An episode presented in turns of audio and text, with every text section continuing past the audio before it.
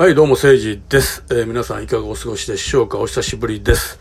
あのー僕、ここ最近ね、えっと、日曜日とか、祭日とか、で、仕事ももうできれば残業しまくってみたいな感じで、ちょっとね、あの、お金をたくさん稼ぎたいっていうふうに思ってるんで、結構無理してるんですよ。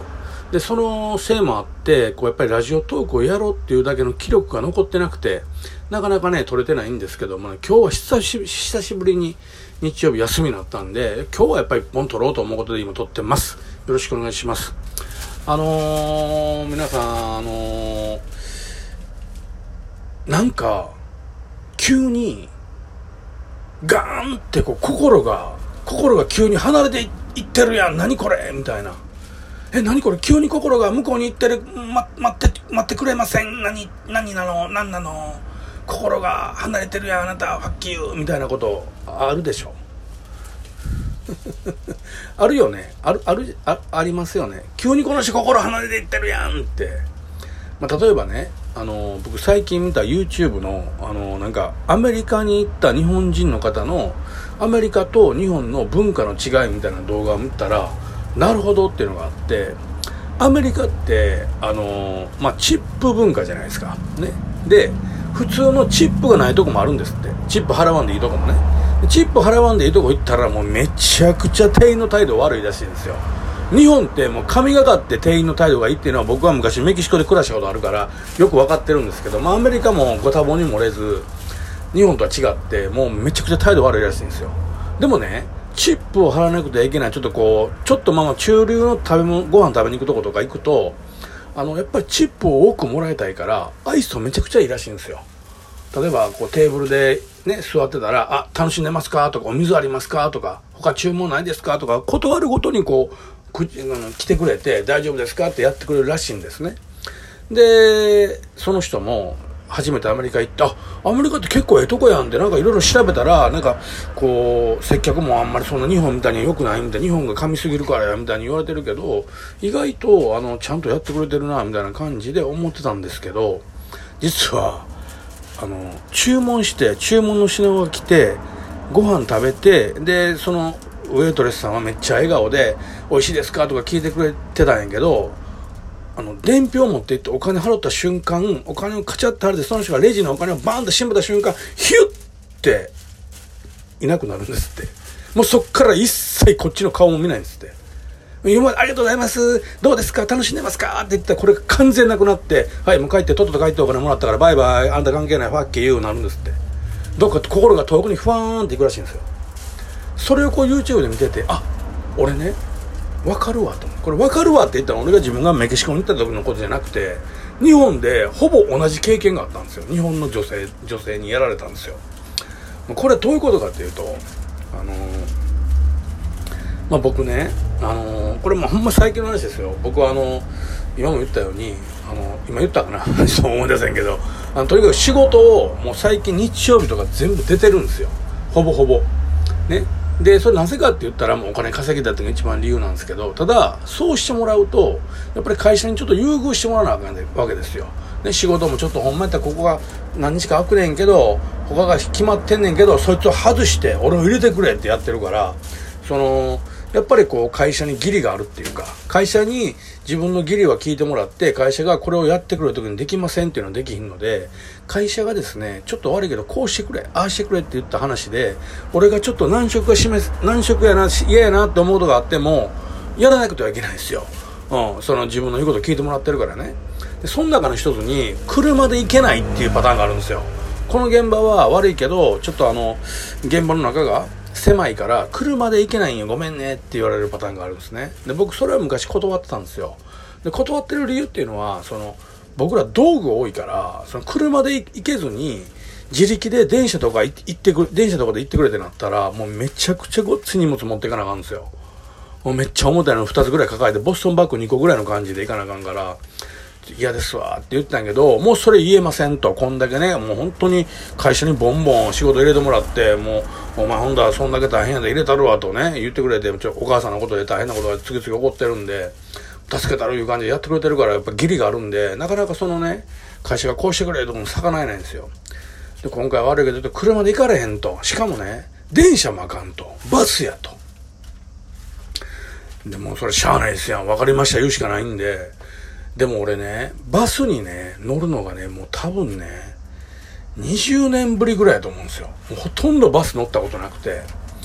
で、まあ、しゃあないと、じゃあ行きますということになって、はじ、久しぶりに二十何年ぶりにバス乗ったら、あのー、ほんと二十何年ぶりに乗ってるから全然分かってなくて、把握できなくて、バス、バスの中の環境って言いますかね、バスって知らんかったけど、入ったら、右側の半分から向こうぐらいは全部ね、あの、オレンジ色のシートがしてあって、まあ俺が乗ったバスですよ。俺が乗ったバスは、オレンジ色のシートがしてあってそこから向こうはもうお年寄りしかあの座れないんですよねであの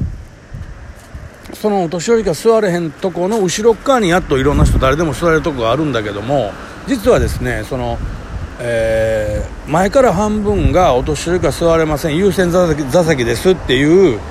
反対側ね。俺はその左側がそうなってるから右側に座ったんやけど実は右側のね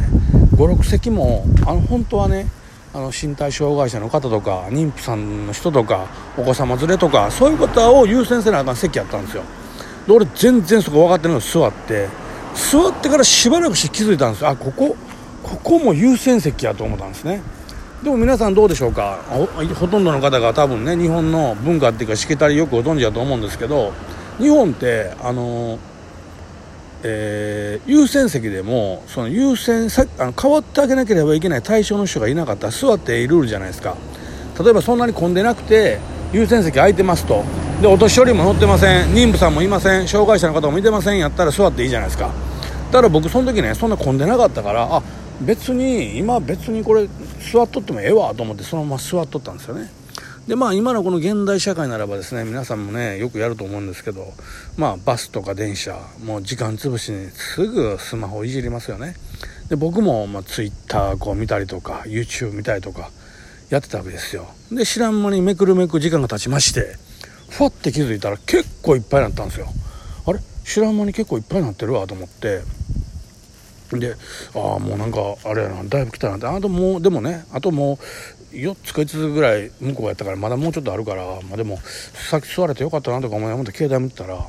パッてねそれも気づかんかったんやけどパッて横見たら多分僕と同年代ぐらいのだから40代後半から50代前半ぐらいの女の人がファサーって立ってたんですよ。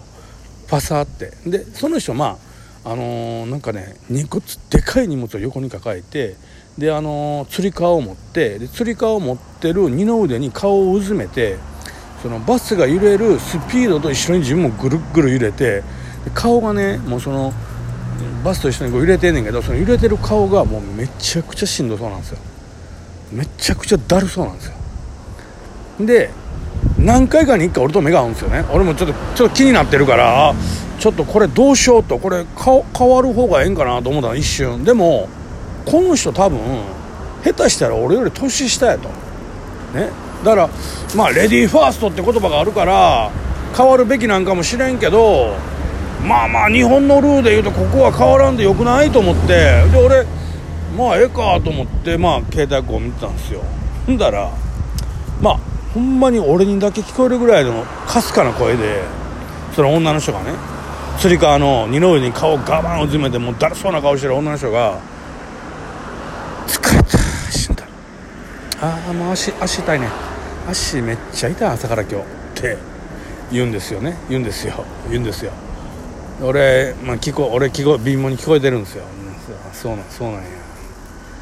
ああもうああもう足がもう痛い。ジンジンする。ああ朝から痛いしなこれな。無理ちゃうか無理ちゃうかみたいに。言うんですよね。これをねあの本当に俺に聞こえるか聞こえへんぐらいの声でずっと言うてるから俺ものすごいプレッシャーかかってきてでもうずっとこう我慢して いたんですけどもうこれ無理やなと思ってあのその女の人にね「あすいませんあのあのすいません気づ気づかなかったです。あ変わりましょうか？僕変わりますよ。席どうですか?」って言ったらこれ日本人特有のあの感じやと思うんですけど「何言ってるんですか?」言うて。何言ってんすかそんな変わってもらうなんてそんなできませんよいいですよ何言ってますのもいいですいいです。やめてください。ってこう全否定なんですよね。俺も立ってもてるし。でもいやもうもう変わってください。変わっていいやいやもう何言ってダメダメダメ。そんなこと言っちゃダメもうダメ。何言ってんの何言ってんの。ってこ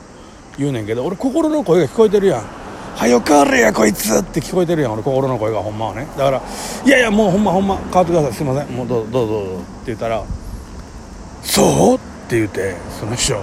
ァンって座ったんですよね。でまあ俺の気持ち俺の想像的に言うとバンって座って「あどうもありがとう」って会釈ポンとして気持ちよく変わるかな思った。らパッて座った瞬間もう俺に一別もくれずにパッてスマホ出してガースマホ見てあの韓流スターの動画見とんの。ええけどええけど今まであんだけ俺に「いやいやもういいですそんなそんなやめてください」って言ってたのにもう一瞬で心どっかに行ったねって。お前はよ変わるや邪魔くさいねこいつまだかいやいて俺に顔出して変わった瞬間ありがとうもう変わりませんよこっちはスマホでね管理した見るよファックユーバイバイって。ヒューンっていなくなって。あの人間ってやっぱりこういうことあるんやなって。もうもう今後二度とこのバスでねこの日本のカオスな バスであの自分とため年ぐらいの女の人と二度と席を変わることはないだろうと考えた今日この頃私ようやく1本取れました、えー、皆さん私ねこうやってたまにですけどラジオトークをこう繰り広げておりますのでねよかったら、えー、登録していただいてねよろしければあのお便り送れますんでねあの何か質問を送っていただければ最近ね質問がありません。この、えー、この豚野郎っていうねアンチコメが来るぐらいであほとんどねあの なんで俺を見たこともないのになんでそういうのか分からへんけどまああのまあいいいいとして今後ね今後もよろしくす。ごい風やな。帰ります。